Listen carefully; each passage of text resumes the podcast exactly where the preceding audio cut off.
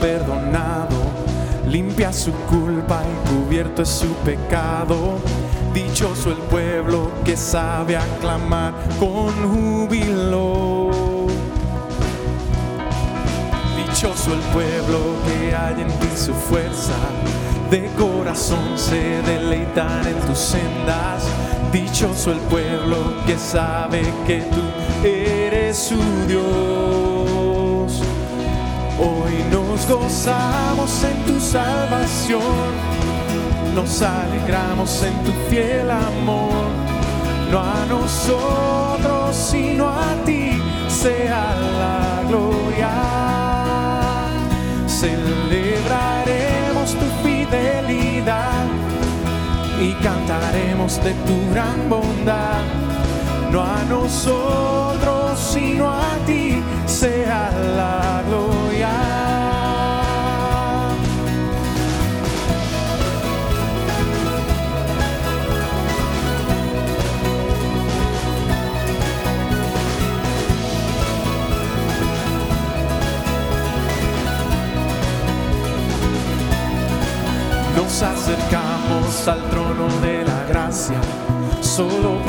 Cristo que nos ha dado entrada. Su sacrificio perfecto ya el camino abrió. Nos acercamos en plena certidumbre, fruto de labios que confiesan su nombre, ofrendas vivas que en santidad te adorarán. Gozamos en tu salvación, nos alegramos en tu fiel amor, no a nosotros, sino a ti sea la gloria. Celebraremos tu fidelidad y cantaremos de tu gran bondad, no a nosotros, sino a ti sea la gloria.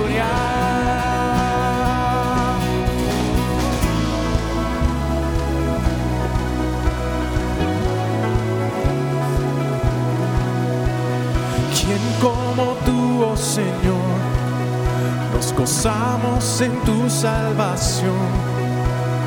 ¿Quién como tú, oh Señor? Tu gloria es nuestra canción. ¿Quién como tú, oh Señor? Nos gozamos en tu salvación. ¿Quién como tú, oh Señor? gloria es nuestra canción. Hoy nos gozamos en tu salvación, nos alegramos en tu fiel amor. No a nosotros, sino a ti sea la gloria. Celebraremos tu fidelidad y cantaremos de tu gran bondad no a nosotros, sino a ti sea la gloria.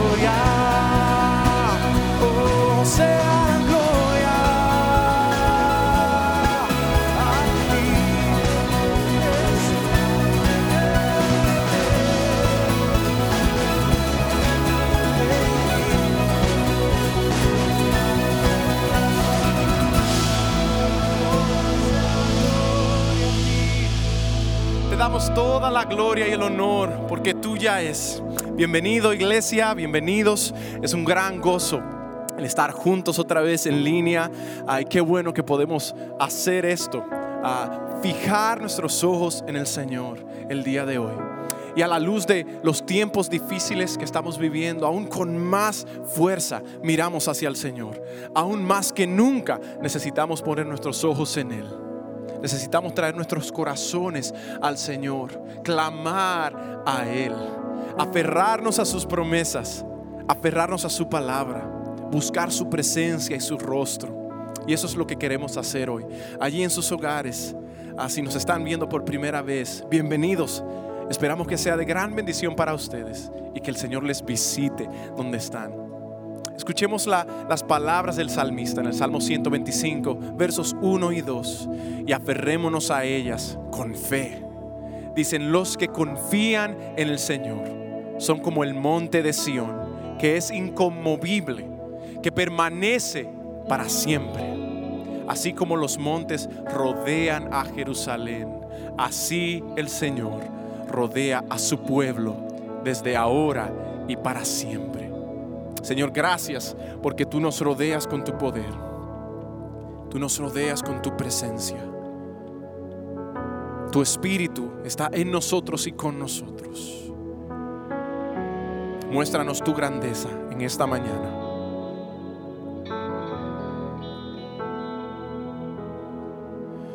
Vida das con tu amor, tu luz brilla en tinieblas, nos das fe, salvación, con tu gracia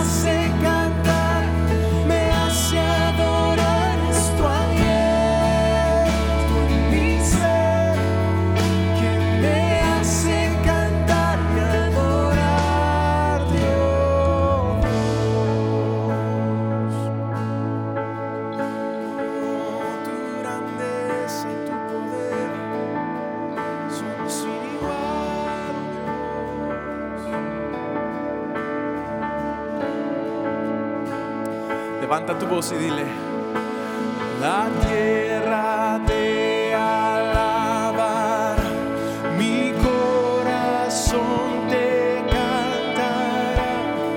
Grande eres Dios. La tierra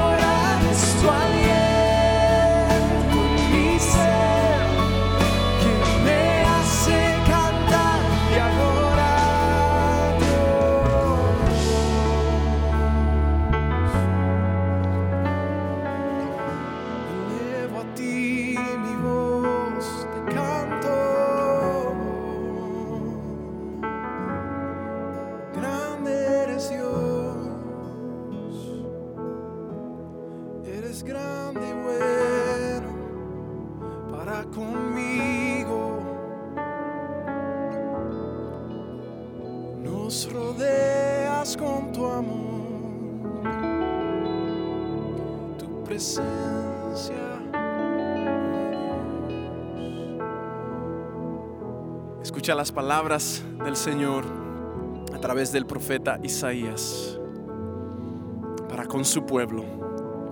Como pastor apacentará a su rebaño. En su brazo recogerá los corderos y en su seno los llevará y guiará con cuidado a las recién paridas. No temas, porque yo estoy contigo. No te desalientes, porque yo soy tu Dios. Te fortaleceré, te fortaleceré, te fortaleceré y ciertamente te ayudaré. Sí te sostendré con la diestra de mi justicia. Escuchadme, casa de Jacob y todo el remanente de la casa de Israel. Escuchad al Señor, iglesia. Los que habéis sido llevados por mí desde el vientre, cargados desde la matriz, aún hasta vuestra vejez. Yo seré el mismo hasta vuestros años avanzados. Yo os sostendré. Yo lo he hecho y los cargaré. Y os sostendré y os libraré. Señor, gracias. Tú eres fiel. Y aún en medio de la tormenta, en medio del caos, aun cuando no te podemos ver ni sentir, tú has prometido que estás con nosotros hasta el fin del mundo. Planta nuestros corazones en tus promesas.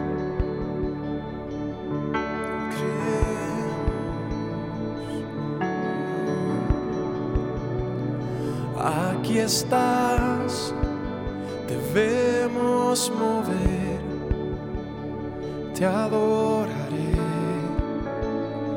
te adoraré. Aquí estás, obrando en mí, te adoraré, te adoraré. Milagroso, abres camino, luz en tinieblas, mi Dios, así eres tú. Milagroso, abres camino, cumples promesas, luz en tinieblas, mi Dios, así eres tú. Aquí estás, tocando mi corazón.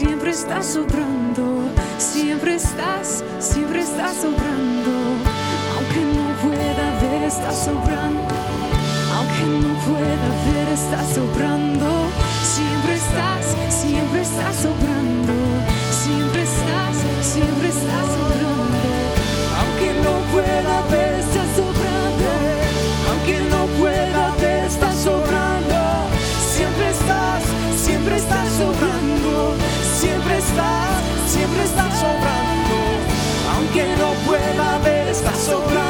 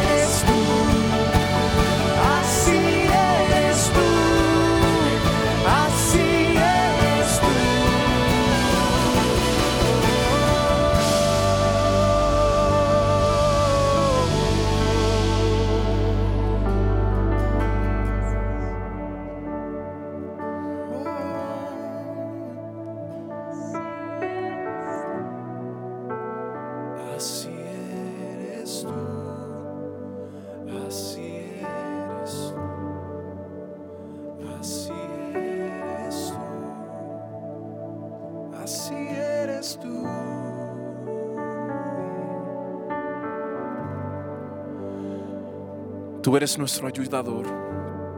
Levantamos nuestros ojos a los montes de quien viene nuestra ayuda. Nuestro Dios, quien hizo los cielos y la tierra. Él es nuestro socorro y pronto auxilio en medio de la tribulación. Y Señor, como cantamos, siempre estás obrando. Siempre estás obrando. Y tu obrar es siempre en favor y en bien de aquellos que son tus hijos. Gracias. Fija nuestros ojos en ti. En Cristo Jesús. Amén.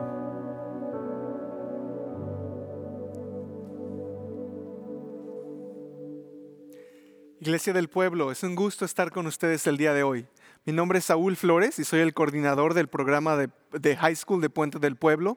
Y, este, y si usted es nuevo aquí, quiero invitarle a que se conecte con nosotros. Al principio de nuestro servicio vio varias maneras de conectar, de mandar una petición de oración o pedir que algún pastor se comunique con usted. Así que le invitamos a saber que queremos conectar con usted. También para aquellos que son parte de nuestra comunidad, de nuestra iglesia, y han estado apoyando a nuestra comunidad a través de esta iglesia del pueblo. Quiero recordarles que Puente ha estado aquí por mucho tiempo y a lo mejor ha escuchado que ah, en las semanas pasadas Puente del Pueblo, a través de, de su apoyo, pudo apoyar a muchas familias. Pero también seguramente muchos de ustedes conocen a Puente del Pueblo por nuestros, por nuestros programas de después de la escuela, trabajando con los niños. Y se preguntarán cómo lo estamos haciendo ahora que las escuelas están cerradas. Bueno, Tuvimos que tener algunas cuentas de Zoom y ahora nos estamos conectando con los muchachos ah, en línea y, este, y obviamente nos enfocamos en, cosas académicas, en ayudarlos a terminar su tarea, hacer aplicaciones para la universidad y terminar el año con buenas calificaciones. Pero lo que nuestros muchachos nos dicen es que lo más importante ha sido el apoyo y la presencia de nuestra iglesia y nuestros voluntarios en su vida. Ah, muchos de nuestros voluntarios han sido de gran apoyo emocional para nuestros muchachos, ah, que han a veces perdido ah, trabajos o sus familias han perdido trabajos, se han enfermado y han tenido bajos recursos. Pero en medio de todas estas cosas, Dios está haciendo cosas buenas. Ocho de nuestros jóvenes se graduaron de la high school y vamos a ver algunas fotos aquí de los graduados. No pudieron tener desafortunadamente una graduación, pero este, los muchachos trabajaron tan duro y tan fuerte y muchos de ellos han estado con nosotros desde su segundo o tercer año en la primaria. Vamos a ver también unos videos de dos de ellos que han estado especialmente con nosotros por mucho tiempo. Todos, soy Ruby Romero. Solo le quise agradecer a todos que han trabajado en Puente del Pueblo. Puente del Pueblo es un programa muy importante para mí porque yo he estado en el programa desde segundo grado y han ayudado a mí y mi hermana mucho, especialmente a aprender el inglés y me han ayudado también mucho con la escuela y sin ellos no creo que yo estaría aquí sin Puente del Pueblo. Muchas gracias a todos y que Dios los bendiga. Hola, mi nombre es Jorge Calderón y oh, yo he estado en Puente desde mi quinto año y recientemente he graduado de Washikawa Community High School. Voy a atender a Aurora, University para estudiar por enfermero ah, y quiero darle gracias a todos los voluntarios y la gente ah, asociada con Puente. Ah, sin ayuda de todos ustedes, no creo que sería la persona que soy hoy en día. También gracias a Win Bible Church por todo lo que ha hecho y por darnos un programa asombroso. Espero que todos estén bien y uh, gracias. gracias por su apoyo sobre todo en tiempos como estos. Recuerde que puede seguir apoyando a nuestra iglesia haciendo donaciones en línea en iglesiadelpueblo.net y también puede mandar un texto iglesia ah, DP al número 77977.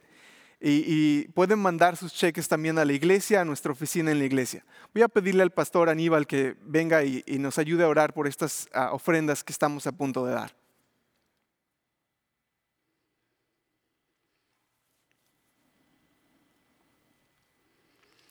Oremos. Señor, nosotros venimos ante ti reconociendo que tú eres nuestro Dios, que tú eres el Señor de señores, que tú eres el alfa y el omega, que tú eres el principio y es el fin, que tú, Señor, es el que está en control de todas las cosas, Señor, que tú mueves todas las cosas providencialmente, Señor, que no hay nada que pase en esta vida y en esta creación que no está bajo tu dominio y completo control. Y es precisamente por eso, porque venimos a ti, Señor. Y es por eso la razón por la que apelamos a ti. Te pedimos, Señor, que en nuestro medio tú continúes obrando.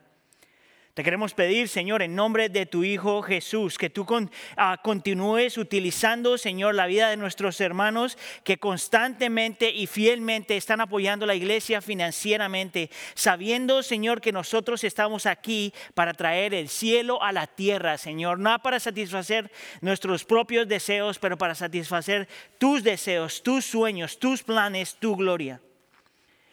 Señor, sin embargo, esta es una época donde podemos celebrar por un lado, Señor, y tenemos que llorar por otro, Señor. Venimos a ti, Señor, pidiendo por todas las familias que en esta época están sufriendo situaciones económicas, Señor, por falta de trabajo, por aquellas familias que están experimentando diferentes enfermedades, aún por esto de COVID-19, Señor. Te pedimos, Señor, en nombre de tu Hijo Jesús, que tú seas proveyendo, que tú seas guardando, que tú seas sanando y sosteniendo. Señor. Viene a mi mente, Señor, una familia. En específico, Señor, la familia Aguilar, que acaba de perder su hijo, Señor, a, David Jr. Aguilar, Señor, en un accidente catastrófico. Te quiero pedir por ellos, por ellos, Señor, y toda la familia extendida, Señor. Si hay alguien, Señor, que conoce y, y entiende lo que significa perder un hijo, ese eres tú. Y por lo tanto, Señor, te pedimos en nombre de tu Hijo Jesús que tú seas pronto auxilio, trayendo paz, trayendo seguridad, trayendo, Señor, lo que necesitan es toda esta familia para poder sobrepasar lo que están sufriendo. Señor, te queremos exaltar, te queremos exaltar con nuestras ofrendas, te queremos exaltar con nuestras vidas, te queremos exaltar, Señor, con todo lo que somos, Señor. Por favor, obra en nosotros de tal forma, Señor, que nosotros podamos darte gloria en todo lo que tenemos que darte gloria. Ahora, Señor, te pedimos, Señor, que tú bendigas y utilices la predicación de tu palabra, que tú abras nuestra mente, nos permitas conocer y creer Llévanos a arrepentimiento si es necesario. Te lo pedimos por favor en nombre de tu Hijo Jesús. Y todos decimos, amén. Iglesia del Pueblo, sean todos bienvenidos. Mi nombre es Aníbal Rodríguez, uno de los pastores aquí en la Iglesia del Pueblo y quería darles una cordial bienvenida. Si usted no está familiarizado con quién somos como iglesia, yo quisiera explicarle rápidamente quiénes somos y si usted ya es parte de la Iglesia del Pueblo, permítame recordarles quiénes somos como iglesia. Y se lo voy a poner aquí en la iglesia, lo ponemos de esta forma. Esta es nuestra misión. Nosotros creemos que existimos para que más y más personas conozcan a Dios por medio de, la, de las buenas nuevas del Evangelio. Nosotros existimos para que más y más gente aprenda a crecer juntos, a vivir en comunidad, porque entendemos que el Evangelio nos une como cuerpo. El Evangelio nos dice que somos una familia con diferentes miembros que se soportan y se aguantan y se aman los unos a los otros. Creemos que tenemos un mismo Padre, un mismo hermano y un mismo Espíritu. Ah, y también creemos que existimos para que más y más alcancemos al mundo por medio de la proclamación del Evangelio y la demostración del poder del Evangelio. En otras palabras, también creemos que existimos no solamente para proclamar las buenas nuevas del Evangelio, para demostrar también el poder del Evangelio en nuestra vida, a nosotros amar a nuestro prójimo. Ahora, como lo puedo notar, para nosotros ese Evangelio es central en todo lo que nosotros hacemos. Para nosotros el, el, Evangelio es lo que define todo lo que somos y todo lo que hacemos. Ahora, obviamente, si el Evangelio es lo que es para nosotros, entonces obviamente Cristo tiene que estar en el centro de nuestra vida, porque si no hay Cristo, entonces no hay Evangelio. Ahora, ¿por qué decirle todo esto? Porque en las últimas semanas nosotros hemos estado haciendo un estudio del libro de Proverbios en el que estamos aprendiendo lo que significa vivir vidas de sabiduría. Es por eso que le hemos llamado a el título de esta serie Sabiduría para vivir.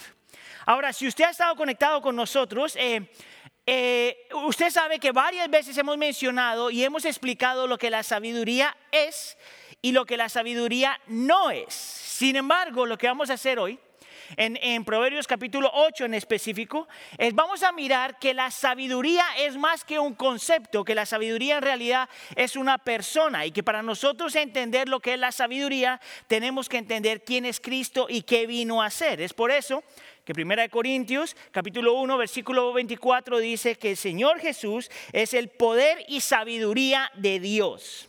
Entonces déjame se lo digo otra vez, si usted quiere conocer lo que es sabiduría, Usted tiene que conocer a Cristo. Y si usted conoce a Cristo, entonces tiene que conocer lo que es el Evangelio. Y es cuando usted crea a Cristo y en el Evangelio, entonces que usted puede crecer en sabiduría. Y una vez que la sabiduría esté ahí, debe afectar todas las áreas de tu vida. Todas las áreas de tu vida. Entonces lo que vamos a hacer hoy es vamos a, eh, hablar de cuatro diferentes cosas que vemos en Proverbios capítulo 8. Vamos a hablar de la sabiduría, qué relación existe entre la sabiduría y la recompensa. Vamos a hablar de qué relación existe entre la sabiduría y el carácter. Déjenme ver si estoy haciendo esta cosa aquí bien. Ah, y déjenme mostrarle cómo vamos a hablar de la sabiduría y la recompensa y por último la sabiduría y Cristo. La sabiduría y la realidad, la realidad, la sabiduría y el carácter, la sabiduría y la recompensa y la sabiduría y Cristo. Vamos entonces con el primer punto. Eh, la sabiduría Necesito saber si estamos poniendo el versículo enfrente, la sabiduría y la realidad. ¿De dónde sale esto? Entonces, de lo que vamos a hacer hoy es, en vez de pasarle todo Proverbios capítulo 8, lo que yo quisiera hacer es mostrarle em, algunos versículos específicos en, Proverbios capítulo 8. Y vamos a empezar entonces con capítulo 8, versículo 6. Si por favor podemos poner ese pasaje en la pantalla nomás para saber que ya lo tenemos enfrente de nosotros. Gracias. Miren lo que dice capítulo 8, versículo 6. Escúchenme que diré cosas importantes. Mis labios hablarán lo correcto. Ahora, lo interesante de la palabra ah, importantes en el versículo que tenemos enfrente es que te muestra que eh, es una palabra que se puede traducir que la sabiduría te deja saber ah, cómo son las cosas en realidad. Nos enseña que la sabiduría es necesaria para aprender a ver las cosas tales como son. Ahora, si usted está familiarizado con el libro de los proverbios, a lo mejor te has dado cuenta que en el libro de los proverbios hay tres clases de personas. Está el simple, está el necio y está el sabio. El simple es una persona que realmente no toma el tiempo de pensar y aprender y analizar qué es lo que está pasando en la vida y qué está pasando en el corazón. En realidad, el simple es lo que se podría decir una persona que va por donde el viento la lleva, que cree lo que la gente piensa, que, que es ingenuo, que no toma el tiempo realmente para hacerse la pregunta, espérame, ¿eso es verdad o no? Ese venía siendo el simple. Luego lo segundo que tenemos es el necio. El necio es una persona que aunque no se deja llevar por la corriente del mundo, sí se deja llevar por la corriente de su corazón.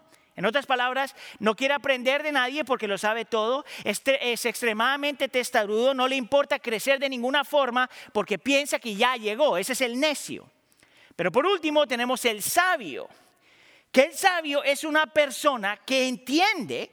a que aprende a entender cómo corre la vida, que el sabio sabe que nosotros no nos podemos dejar llevar por la cultura, pero también sabe que no nos podemos dejar llevar del corazón. El sabio es una, una persona que aprende a tomar decisiones en todas las áreas de su vida, aún en esas partes donde no hay un versículo que es extremadamente claro. Ahora escucha aquí, porque tú vas a ver que eh, más o menos 80% de las decisiones que nosotros tomamos ah, son decisiones que, no, que tú no vas a encontrar un versículo. O más o menos 80, 70, 80% de las decisiones que tú tomas como individuo son, no vas a encontrar versículos que te dicen, ah, esto es lo que yo tengo que hacer. Es por eso que la sabiduría en el versículo 5 Ah, se describe como ustedes inexpertos, mire cómo dice el texto, adquieran prudencia, ustedes los necios obtengan discernimiento. Note aquí que utiliza dos palabras para hablar acerca de la sabiduría. Una es la palabra prudencia y la otra es la palabra discernimiento. La palabra prudencia es cuando tú sabes tomar uh, eh, decisiones, aunque no esté muy clara la cosa. Y la palabra discernimiento es cuando tú aprendes a ver lo que tienes que ver, aunque no se vea muy clara la cosa. Lo que yo quiero que tú veas en el texto es que el texto asume que nosotros somos necios. Y el texto asume que nosotros somos inexpertos. Por lo tanto, para un necio y un inexperto, que vendría siendo la descripción de la humanidad, la sabiduría no es una opción. Es de la única forma que tú y yo podemos vivir aprender a vivir como creyentes en un mundo caído es cuando entendemos que, eh, que, necesitamos prudencia, sabiduría y discernimiento. Ahora mira, te voy a mostrar otro versículo, el versículo 7. La escritura dice, mi boca expresará la verdad, pues mis labios detestan la mentira. Nota que te dice que es la sabiduría lo que te permite discernir y ver cuál es la diferencia entre la verdad y no la verdad. Hay otro versículo que no vamos a leer en este momento, pero es el versículo 12, lo vamos a ver después. Y es interesante el versículo 12 porque se parece mucho al versículo 5 que leímos hace un segundo. La diferencia es que el versículo 12 añade la palabra conocimiento. Lo que quiere decir entonces entonces es que la sabiduría también te da conocimiento para saber lo que tienes que hacer. Ahora, todo esto está bajo, eh, bajo la sombrilla de la sabiduría.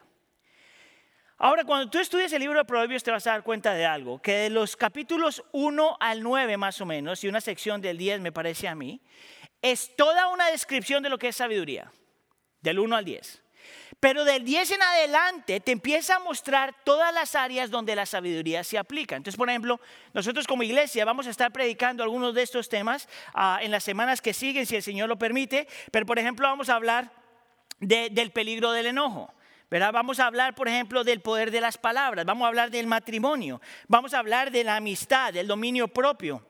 Vamos a hablar de cómo se deben manejar las finanzas ah, y por qué el Señor nos ha dado dinero. Y te das cuenta que en cada una de esas áreas, en cada área de nuestra vida, cada área de nuestra vida requiere cierto nivel de sabiduría. Y que sin esa sabiduría no sabemos cómo tomar decisiones, ni qué es lo correcto muchas veces, ni qué es lo no correcto, porque para muchas de esas áreas de sabiduría no encontramos un versículo, por ejemplo, hablando del matrimonio, te voy a dar un ejemplo ahorita, que te diga, mira, esta es la forma, por ejemplo, en que tú tienes que ser romántico con tu esposa. No hay un versículo que te diga. Te llama, por ejemplo, como varón, amar a tu esposa, entregar tu vida por ella, pero no te dice en específico cómo hacerlo. La sabiduría lo que hace es te explica cómo aprender a hacer eso.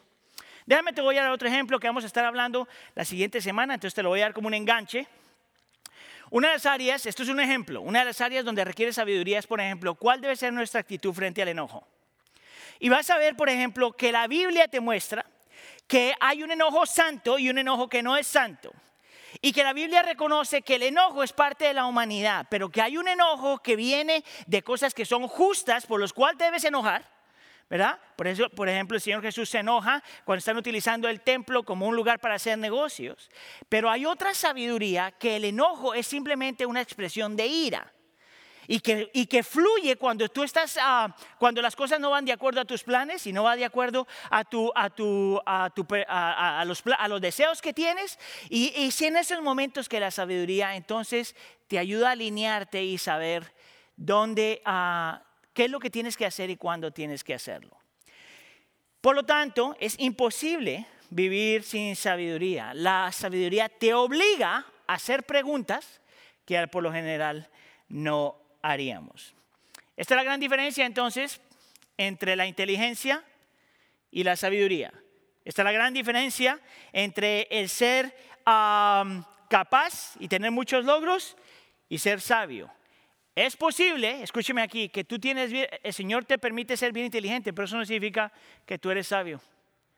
No hay nada malo con ser inteligente, pero no significa que porque eres inteligente eres sabio. De la misma forma, no solamente porque las cosas te han salido bien en la vida significa que eres sabio. Hay, una gran diferencia entre ser una persona de éxito y a la misma vez ser una persona sabia. Yo no, está, no sé si alguna vez ah, tú has tenido esta experiencia, pero hay veces yo he estado con alguien que tiene mucho y logra mucho, o he visto a alguien que tiene mucho y logra mucho, pero que no son, son, son extremadamente imprudentes. Ah, no sé, es más, si alguna vez te ha pasado eso, a mí me ha pasado un montón de veces cuando estoy con alguien y la persona, ah, la persona se comporta de una forma que no tenía que comportarse, aparte que es inteligente y sabio, y de repente esta persona dice algo completamente imprudente y tú sientes lo que yo llamo la vergüenza ajena. Que tú quisieras quitarle las palabras de esta persona para poder arreglarle, y eso es una evidencia de alguien que aunque es inteligente, no es sabio. O una persona que aunque lo tiene todo y lo logra todo, es una persona que no es discreta. Ahora, yo sé que tú sabes lo de la diferencia entre una persona discreta o no. Una persona indiscreta es una persona en la cual tú no puedes confiar. Porque es una persona que va a decir lo que tú dijiste, es la persona que se acerca a ti y te va a decir, ¿viste lo que Aníbal dijo? Esto no es chisme, oremos por él. Esa es una persona indiscreta. Ahora, ¿cómo confiar en una persona así? Y es aquí entonces donde la sabiduría entra y te dice, de estas cosas hablamos, de estas cosas no hablamos, de estas cosas hacemos, estas cosas no hacemos. La sabiduría entonces es indispensable para poder vivir. En otras palabras, la sabiduría es necesaria para describir la realidad de la vida. Sin sabiduría es importante, es imposible conocer cómo las cosas son en realidad. Sin sabiduría no hay realidad de la vida. Ese es punto número uno. Punto número dos es la sabiduría y el carácter. Vamos a leer el versículo 12 rápidamente. Dice, yo la sabiduría convivo con la prudencia y poseo conocimiento y discreción. Nota que esta es una repetición del primer del versículo número 5, pero aquí es donde tú puedes ver que la sabiduría está conectada con el conocimiento. Ahora, lo que me llama la atención de este versiculito es lo que sigue después. Una vez más, este versículo está escribiendo lo que es la sabiduría, pero mira lo que dice el versículo 13. El versículo 13 dice, quien teme al Señor aborrece lo malo. Yo aborrezco el orgullo y la arrogancia y la mala conducta y el lenguaje perverso. Ahora te digo por qué esto me llama tanto la atención. Porque el versículo 12 te habla de sabiduría y el versículo 13 te habla de santidad. el versículo 12 te habla de sabiduría y el versículo 13 te dice, ah, te habla de la piedad. El versículo 12 te dice que nosotros tenemos que amar la sabiduría por todo lo que da, pero el versículo 13 te dice que tú tienes que aprender a amar lo que Dios ama y odiar lo que Dios odia. ¿Por qué esto es tan importante? Porque lo que el, autor del libro de Proverbios está enseñando es que la sabiduría y la santidad van de la mano. Que cuando nosotros queremos darle gloria a Dios en, sabiduría, es lo mismo que estamos haciendo cuando queremos darle gloria a Dios en santidad. Que la santidad no se puede divorciar, eh, perdón, que la, la sabiduría no se puede divorciar de un corazón que quiere vivir, ah, quiere vivir para el Señor en santidad en todas las áreas de la vida. En otras palabras, lo que te está diciendo es que es imposible ser sabio si no te interesa vivir la vida que tienes que vivir de acuerdo a lo que las escrituras te muestran. Te va a decir que nadie puede aprender a ser sabio sin querer vivir una vida que le da gloria al Señor en todas las áreas de su vida en la medida de lo posible. Ahora, el texto te va a dar dos ejemplos. Te voy a dar uno en específico, es en el versículo 15. Y esto tiene que ver con gobernantes. El versículo 15 dice, por mí, esta es la sabiduría, reinan los reyes y promulgan leyes justas los gobernantes.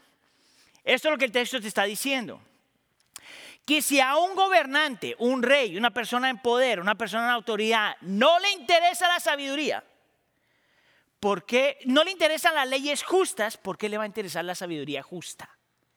Que si un gobernante no ama la ley de Dios, no ama lo que Dios dice, no ama lo que significa darle gloria a Él, ¿por qué nosotros deberíamos confiar que esa persona va a ser justa y que va a ser santa y que va a ser sabia? No hay ninguna forma de hacer esta conexión y lo que está diciendo es que si a mí no me importa la santidad de Dios, mucho menos me va a importar regir un gobierno de la forma que lo tengo que hacer. Es aquí donde yo quisiera hacer un paréntesis para hablar un poquito acerca del liderazgo. Mira, aparte de, lo que yo he aprendido en, mi tiempo con el Señor, es que, es que tú nosotros no podemos divorciar en la posición de una persona del carácter de la persona. Verá, el carácter de la persona está modificado por, por, lo que la escritura dice, pero el carácter de una persona está modificado por la sabiduría con la que esa persona vive. Entonces, por ejemplo, para los que vivimos en Estados Unidos, no sé si a usted le pasó lo mismo, pero en las últimas elecciones estábamos eh, tratando de escoger entre estos dos candidatos, un candidato que era liberal, ¿verdad? Y quería, eh, está a favor del aborto y está a favor de toda la revolución sexual aquí en los Estados Unidos, ¿verdad? Y, por, y yo entonces estoy diciendo, ¿cómo yo puedo confiar en esa persona como mi presidente cuando no puede, cuando no puedo confiar en su carácter y sabiduría al tomar esas otras decisiones? Pero por otro lado, estoy pensando en un movimiento conservador, que era el otro, con, que era el, otro candidato, que es el que tenemos ahora como presidente, que es una persona extremadamente egoísta, una persona extremadamente egocentrista, una persona extremadamente inmoral. Y yo me estoy haciendo la pregunta, aunque está a favor de las muchas cosas que yo también creo en la escritura, como la santidad de la vida, ¿Cómo puedo confiar en el carácter de este hombre? Si este hombre no ama la santidad en estas otras áreas, ¿qué me lleva a mí pensar que yo puedo confiar en su sabiduría en todas estas otras áreas? Ahora, si tú eres, eh, si el Señor te ha puesto en posición de liderazgo de alguna forma, si el Señor te ha puesto, dado cierta autoridad de alguna forma, si el Señor te ha puesto en algún lugar donde tú tienes a que liderar otra gente o pastorear otra gente o cuidar otra gente, yo quiero que tú escuches esto.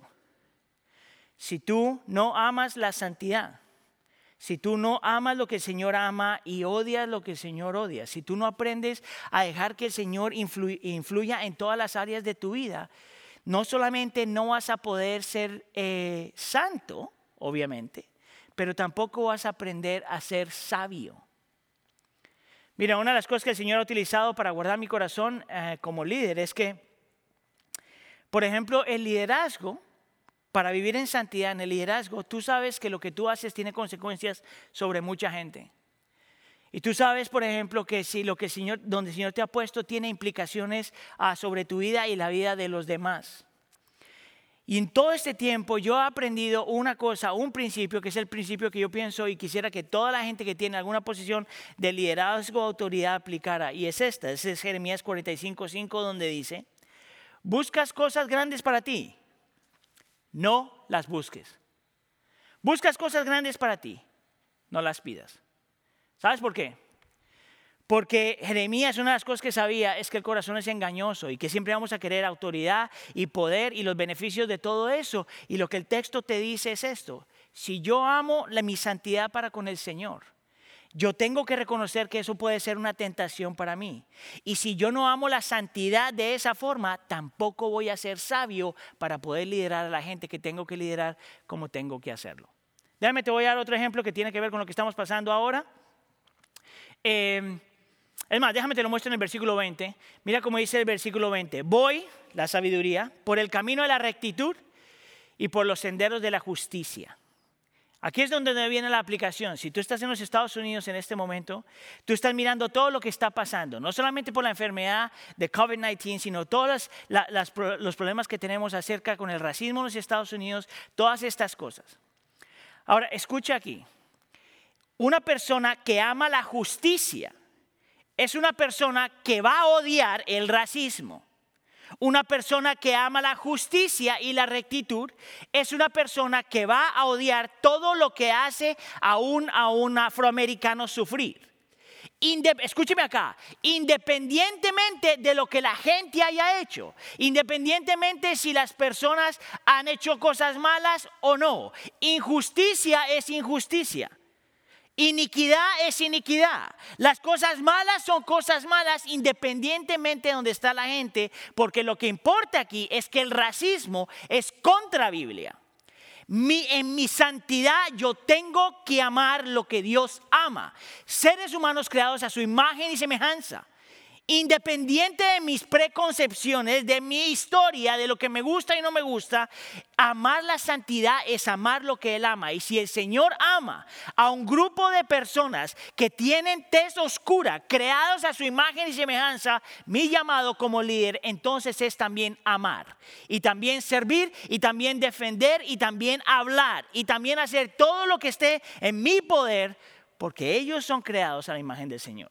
Nadie especialmente si usted es líder o tiene posición de autoridad, nadie tiene permiso aquí de no amar lo que el Señor ama y odiar lo que el Señor odia.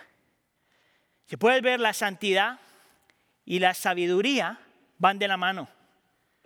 Aquí no hay conflicto de interés.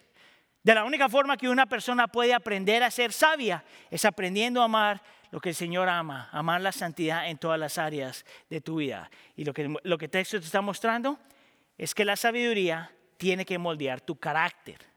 Ese es punto número dos. Punto número tres. Hablemos de la sabiduría y la recompensa.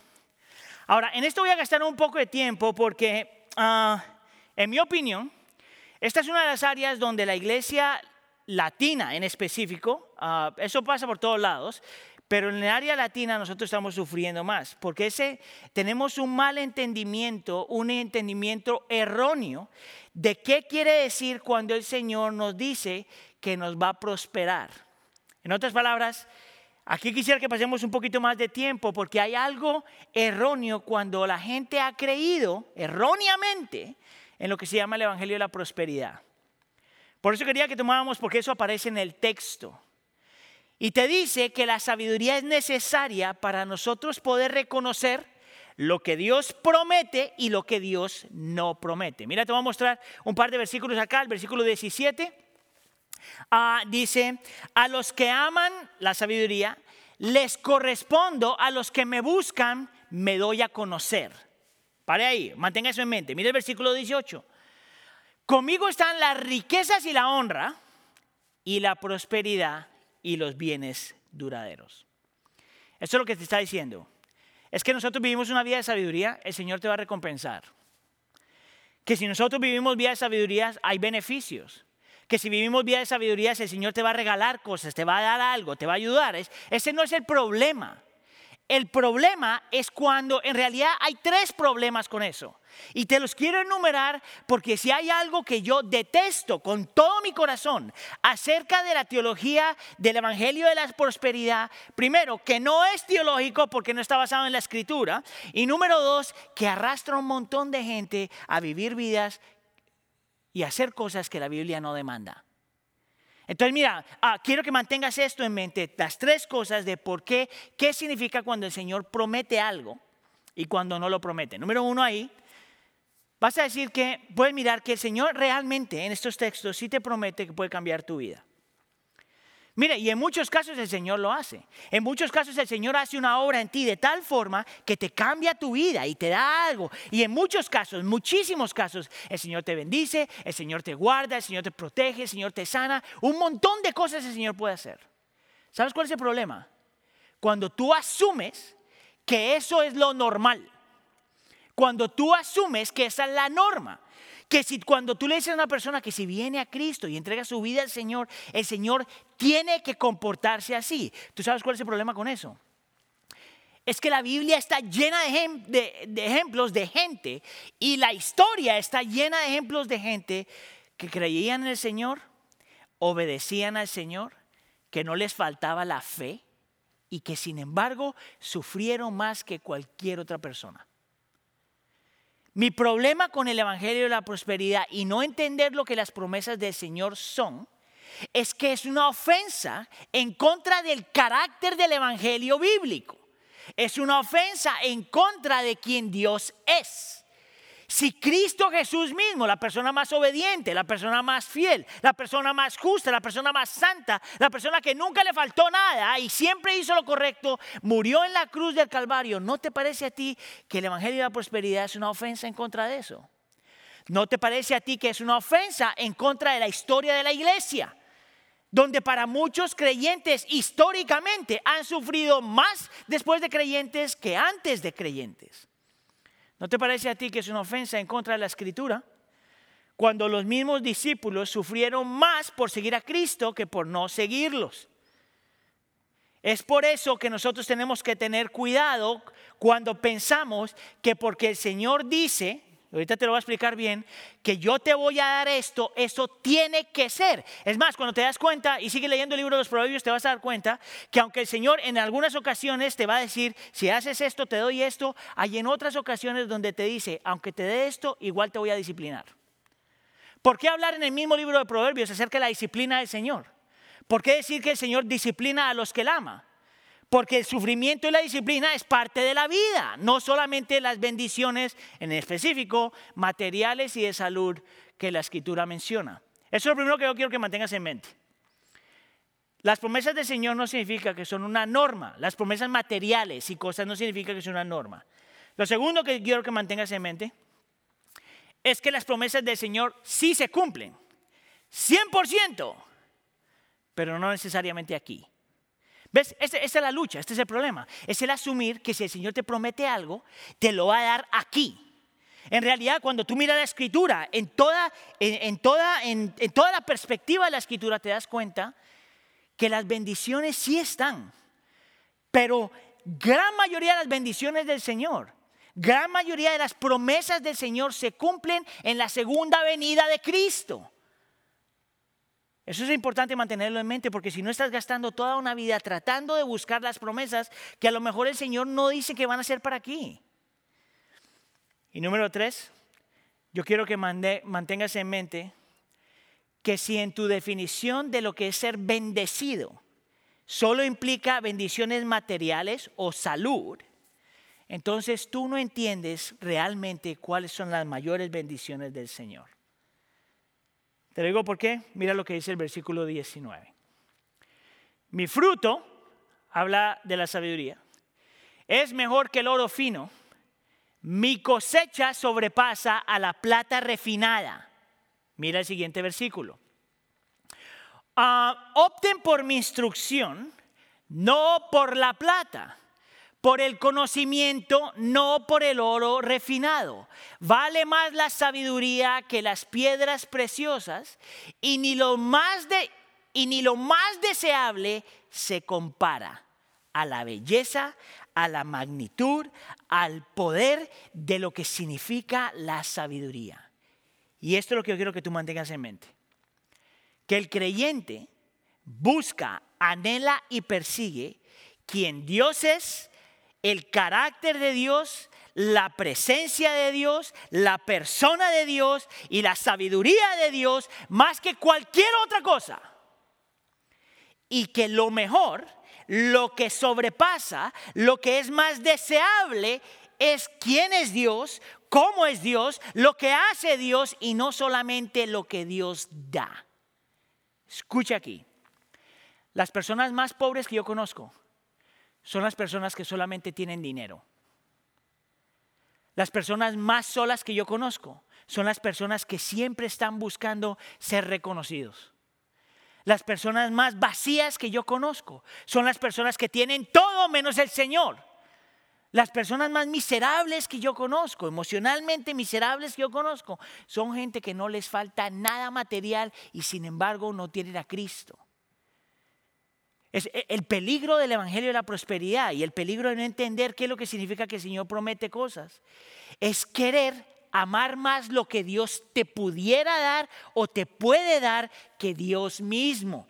Y en una cultura que consume como la que nosotros vivimos hoy, una cultura que solo piensa en lo material, como la cultura que vivimos hoy, es tan fácil confundir lo que es una verdadera bendición y lo que es secundario. Las cosas materiales son buenas, pero esa no es la mayor bendición. Es por eso que detesto la frase pare de sufrir y detesto la frase viva su mejor vida hoy. Eso es antibíblico, eso no es enseñanza del Señor, eso es enseñanza de Satanás. La escritura te dice, que la sabiduría del Señor, el carácter de Dios, la persona de Dios, las bendiciones reales de Dios son mejores que cualquier otra cosa. Pregunta para ti. Si la sabiduría está necesaria para reconocer la realidad de las cosas, si la sabiduría es tan necesaria para poder forjar el carácter y vivir en santidad, si la sabiduría del Señor es mejor que sobrepasa todo y es más deseable, si la sabiduría del Señor es mejor que cualquier otra cosa y es imposible vivir con ella, entonces ¿cómo adquirimos sabiduría? Y con esto nos vamos entonces a mi último punto, la sabiduría y Cristo.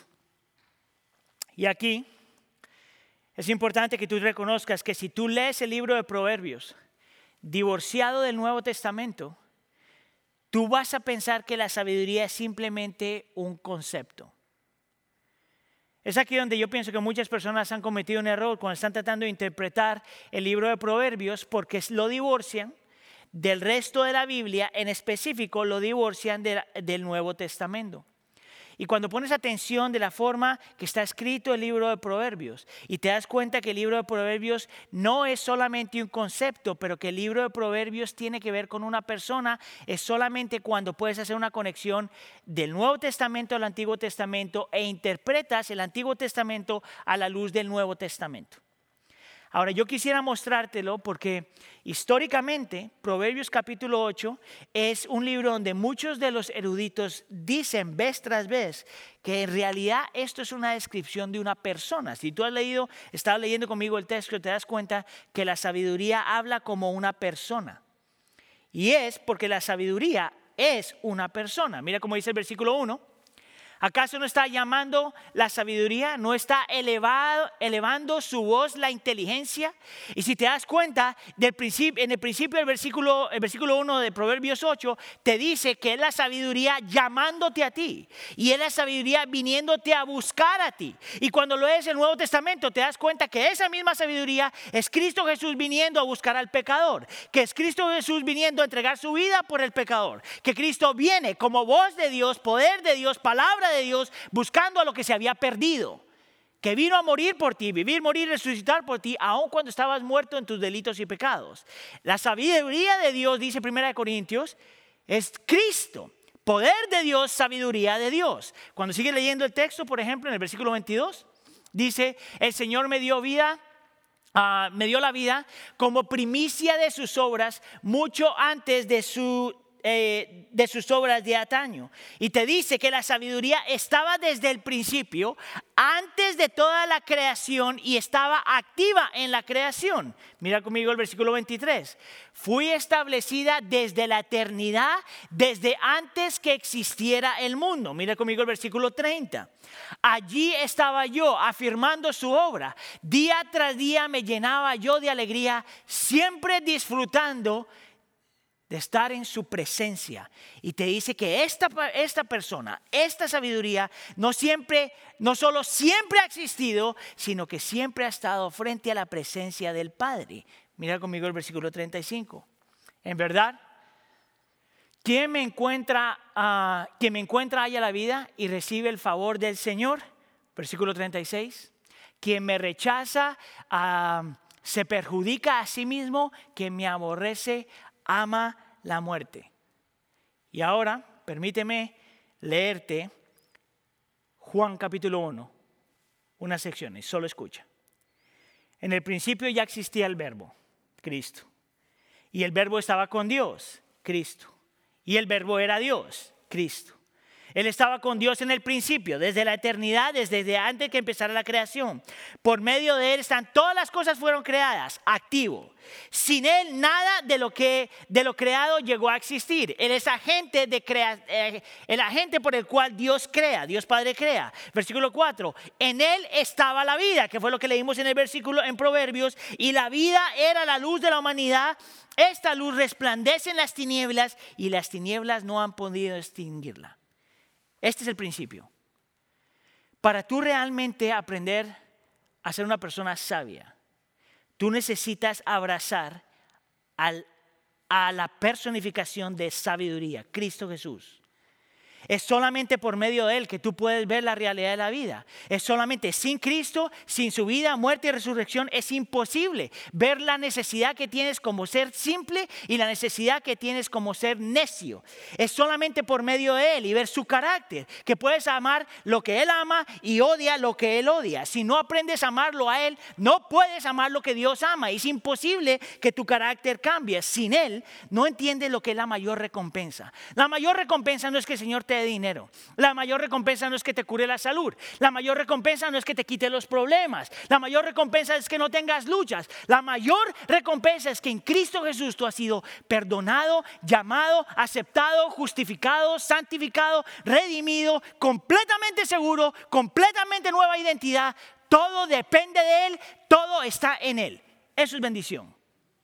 ¿Sabes por qué tú necesitas eso? Porque de la única forma que tú creces en sabiduría es cuando se vuelve eso real en tu vida. Porque la sabiduría no es un concepto, la sabiduría es una persona, Cristo Jesús. ¿Tienes tú eso? Mi oración es que ese Cristo, la personificación de la sabiduría, se vuelva real en tu vida hoy. Vamos a orar. Señor, te queremos dar gracias por tu misericordia. Te damos gracias por tu amor. Te damos gracias, Señor, porque la sabiduría no solamente es un concepto, pero es una persona, la persona que vino buscando a su pueblo, la persona que vino a morir por nosotros, la persona que nos cambia de adentro para afuera, la persona en la cual encontramos todas las bendiciones que tanto anhelamos. Por favor, Señor, ayúdanos a ver, a entender y a creer, Señor, quién Cristo es y lo que vino a hacer. Enséñanos, Señor, a dejar que la sabiduría moldee nuestro carácter, nos deje ver la realidad de la vida, Señor. Enséñanos a ver que la sabiduría del Señor, la sabiduría de Dios es realmente lo que nos muestra lo que es la verdadera y mayor bendición. Te lo pedimos por favor en nombre de tu Hijo Jesús. Amén.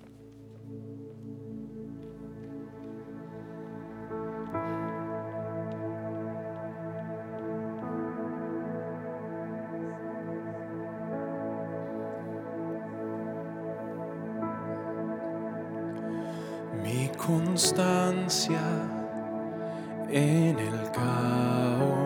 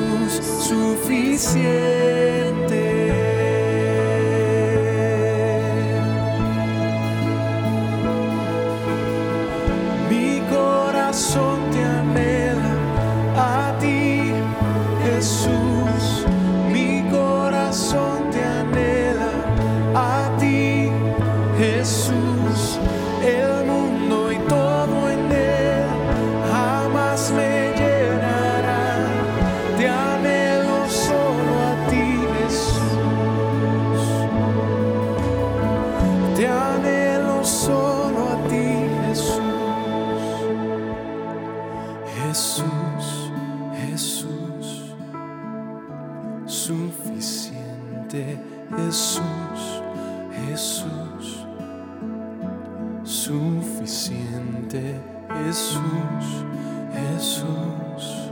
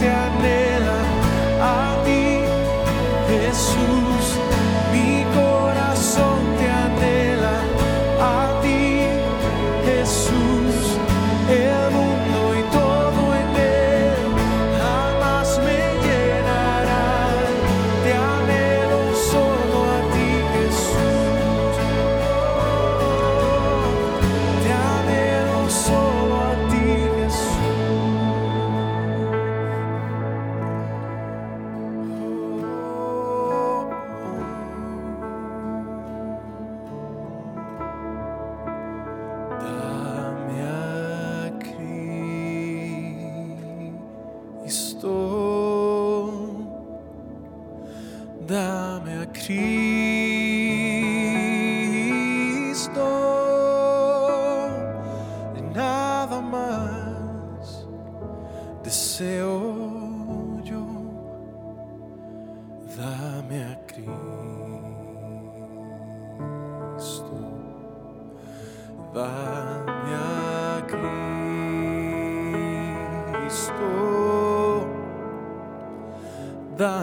Cristo,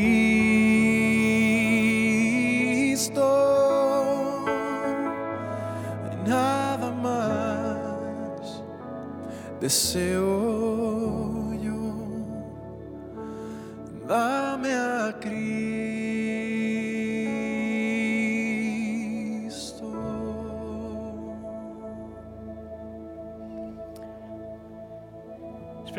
lo que necesitamos para poder crecer en sabiduría. Cristo Jesús, su vida, su muerte y su resurrección. Gracias por estar con nosotros. Para nosotros siempre es una bendición que se puedan conectar con nosotros. Quisiera orar sobre ustedes la bendición que encontramos en Números capítulo 6. La bendición sacerdotal dice así. El Señor te bendiga y te guarde. El Señor te mire con agrado el Señor te extienda su amor. El Señor te muestre su favor y te conceda la paz. Gracias por estar con nosotros. El Señor los bendiga. Quédese que tenemos unos anuncios para ustedes. Nos vemos la próxima semana.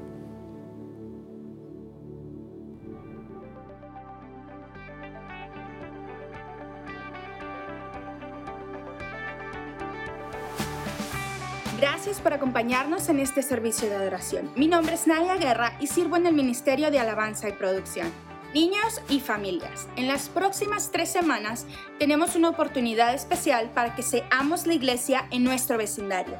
Cada semana habrá una misión nueva, ya sea sorprender a un vecino, invitar a otra familia a un juego o organizar una reunión social de helados en la entrada de tu casa.